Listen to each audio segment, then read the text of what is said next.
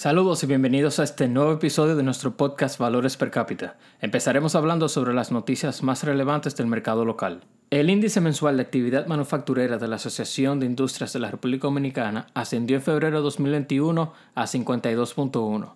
Este indicador es un retrato de la actividad manufacturera de un mes con relación al anterior. La inflación interanual entre febrero de 2020 y febrero de 2021 fue de 7.09%. La inflación solamente del mes de febrero de 2021 fue de 0.68%.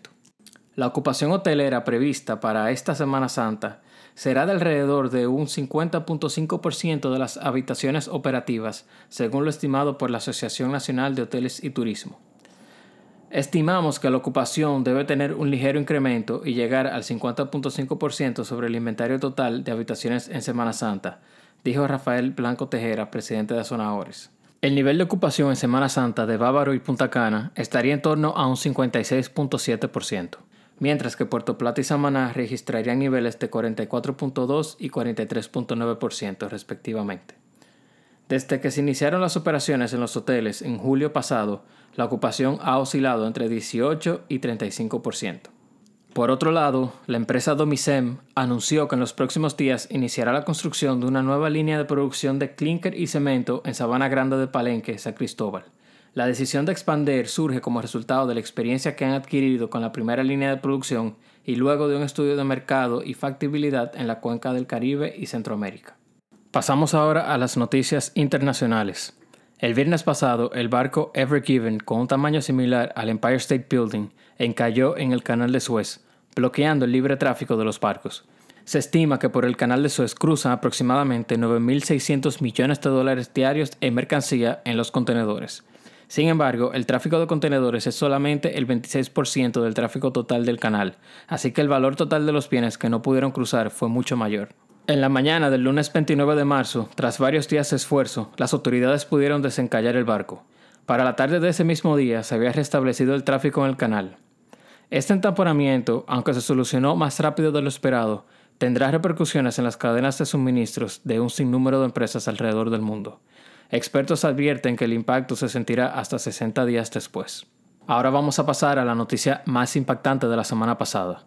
Un family office llamado Archegos Capital Management se vio forzada a liquidar cerca de 30 mil millones de dólares de acciones el viernes pasado, asustando inversionistas alrededor del mundo. La liquidación repentina afectó a las empresas norteamericanas Viacom CBS y Discovery, que vieron el precio de sus acciones descender un 27% el viernes, convirtiéndose en su peor día en bolsa de la historia. Empresas tecnológicas chinas como Baidu, Shop, Tencent Music también cayeron, aunque en menor medida.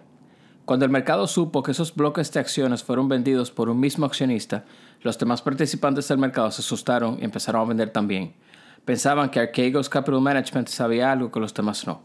Al final resultó que nunca debieron asustarse ya que la gran venta de acciones se debió a que Archegos había estado realizando estrategias de inversión muy riesgosas que incluían swaps y acciones y que al final les fue muy mal. Para empeorar el asunto, Archegos estaba apalancado entre 5 y 6 veces habiendo tomado préstamos con varios bancos de inversión. Eso significa que con un capital de 20 mil millones de dólares podían controlar posiciones de más de 80 mil millones. Aparte del Family Office, quienes perdieron enormemente fueron los bancos que le prestaron el dinero. Nomura Holdings había prestado cerca de 2 mil millones de dólares y Credit Suisse Group todavía está cuantificando el impacto.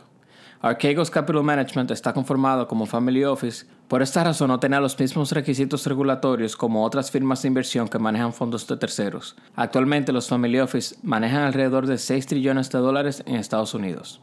En resumidas cuentas, las pérdidas provocadas por estrategias de inversión riesgosas asumidas por Archegos Capital Management forzaron la venta de una gran parte de sus posiciones valoradas en casi 30 mil millones de dólares. Los precios de las acciones de los bancos de inversión a los cuales Archegos le había tomado prestado, Nomura y Credit Suisse cayeron un 16 y un 13% respectivamente. Pasamos ahora a la última parte del programa donde hablaré sobre algunas noticias sobre las criptomonedas. Según CNBC, Visa anunció este lunes que permitirá el uso de la criptomoneda USD Coin para liquidar transacciones en su sistema de pagos. Esto es otro paso firme para las criptomonedas que cada vez más están abriendo camino para ser utilizadas en nuestra vida cotidiana. USD Coin es una criptomoneda estable que su valor está ligado directamente al dólar norteamericano. Otras instituciones financieras como Bank of New York Mellon y BlackRock han aceptado o se han involucrado de una forma u otra con las criptomonedas. Y ya para finalizar, Elon Musk informó a sus clientes que ya pueden comprar carros de Tesla utilizando Bitcoin. Eso ha sido todo por hoy.